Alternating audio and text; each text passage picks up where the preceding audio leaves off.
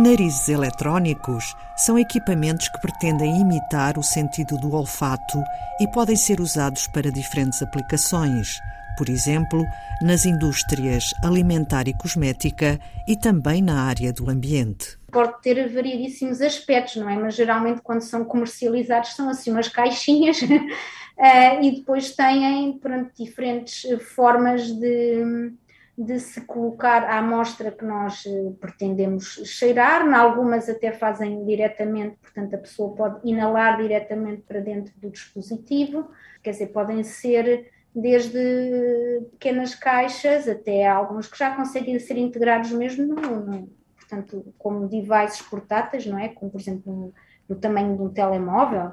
Cecília Roque investigadora da Unidade de Ciências Biomoleculares Aplicadas, a UCBio, da Faculdade de Ciências e Tecnologia da Universidade Nova de Lisboa, explica como funcionam estes narizes eletrónicos. De facto, o que nós temos é um conjunto de sensores que estão colocados num equipamento, ok?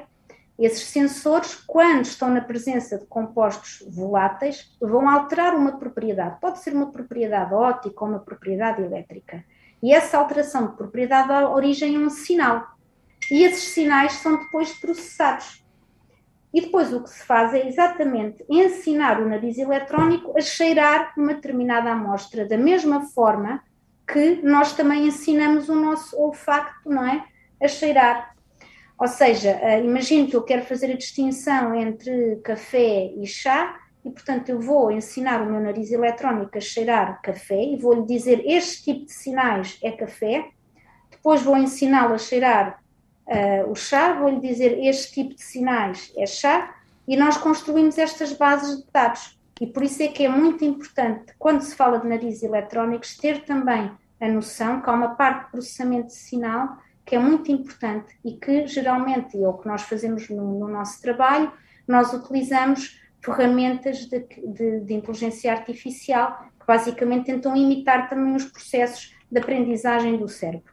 A aplicação destes narizes em diagnóstico clínico baseia-se no uso de amostras humanas, como a urina e o hálito, que podem indicar se há doença ou não. Mas, devido ao alto teor de umidade destas amostras, os sensores do nariz eletrónico têm muita dificuldade em detectar os compostos voláteis que indicam a doença. Para tentar resolver este problema, Cecília Roque e a equipa de investigadores trabalham com um ingrediente que pode dar origem a novos materiais para detectar cheiros em ambientes secos ou úmidos. Esse ingrediente é a nossa bem conhecida gelatina. Temos de facto dado uma nova vida à, à gelatina, que é de facto um ingrediente culinário, mas a gelatina na realidade é um, um polímero que uh, pode ser uh, processado de diferentes formas e dar origem a uma série de materiais funcionais com aplicações interessantes. Nós, no nosso caso, utilizamos a gelatina como um componente para desenvolver materiais que uh, têm propriedades ópticas e elétricas, no sentido em que, na presença de compostos voláteis, podem dar origem a uma resposta óptica ou a uma resposta elétrica.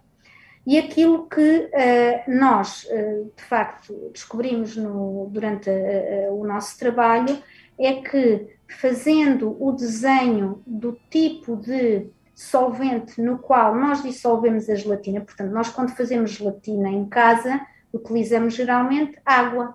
Portanto, nós dissolvemos a gelatina em água, depois, em água quente, e depois esperamos que arrefeça e ficamos com a gelatina, que na realidade a gelatina é aquilo que nós chamamos um hidrogel porque tem um elevado, um elevado conteúdo de água.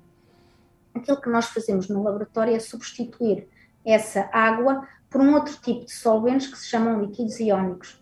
Estes líquidos iónicos são como sais líquidos que não evaporam à temperatura ambiente. Portanto, o que acontece é que nós, de facto, conseguimos dissolver a gelatina, conseguimos obter também um gel, tanto parecido com a gelatina que nós comemos, só que eh, é um gel que nunca seca e como não seca, eh, nós podemos então utilizá-lo para cheirar amostras no estado gasoso, porque, portanto, ela nunca vai, vai lá evaporar, não é a água. O que nós fizemos foi, de facto, um desenho dos materiais de tal forma a que uh, se tornassem digamos que, mais resistentes à, à, à, à, presença da água. Sim.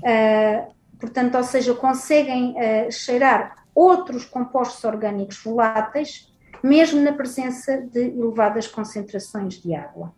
E, portanto, este é que foi, de facto, aqui a descoberta que nós estamos muito entusiasmados com, com, com estes resultados, porque achamos que é o próximo passo para nos permitir exatamente cheirar as amostras biológicas, que é o nosso uh, objetivo final. Portanto, a urina, o hálito, uh, e, e, com isso detectar doenças. Que tipo de doenças Exatamente. podem ser detectadas?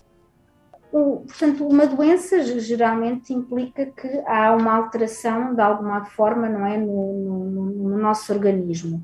E de facto, já desde os tempos de Hipócrates, que foi um médico grego, é, há muitos anos, em 400 anos de Cristo, que ele ficou muito conhecido exatamente por utilizar a arte do olfacto para diagnosticar doenças. Portanto, isto implica que, de facto, pode haver alterações nos, uh, por exemplo, no hálito ou na urina, ou, uh, quando há a presença de determinadas doenças.